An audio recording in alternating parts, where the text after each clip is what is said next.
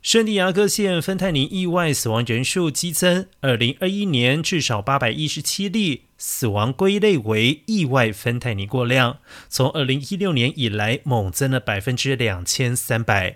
促使县督察德斯蒙德宣布紧急状况。他说：“这是毒药，是谋杀，我们需要处理。”而芬太尼是一种强大的合成鸦片类药物，类似于吗啡，但效力高出五十到一百倍。现今青少年可以使用手机、Snapchat、Facebook 以及 Instagram 等社交媒体应用程序来轻松购买毒品。而去年，芬太尼在全国夺走了十万七千多人的生命，是十八到四十五岁中的第一杀手。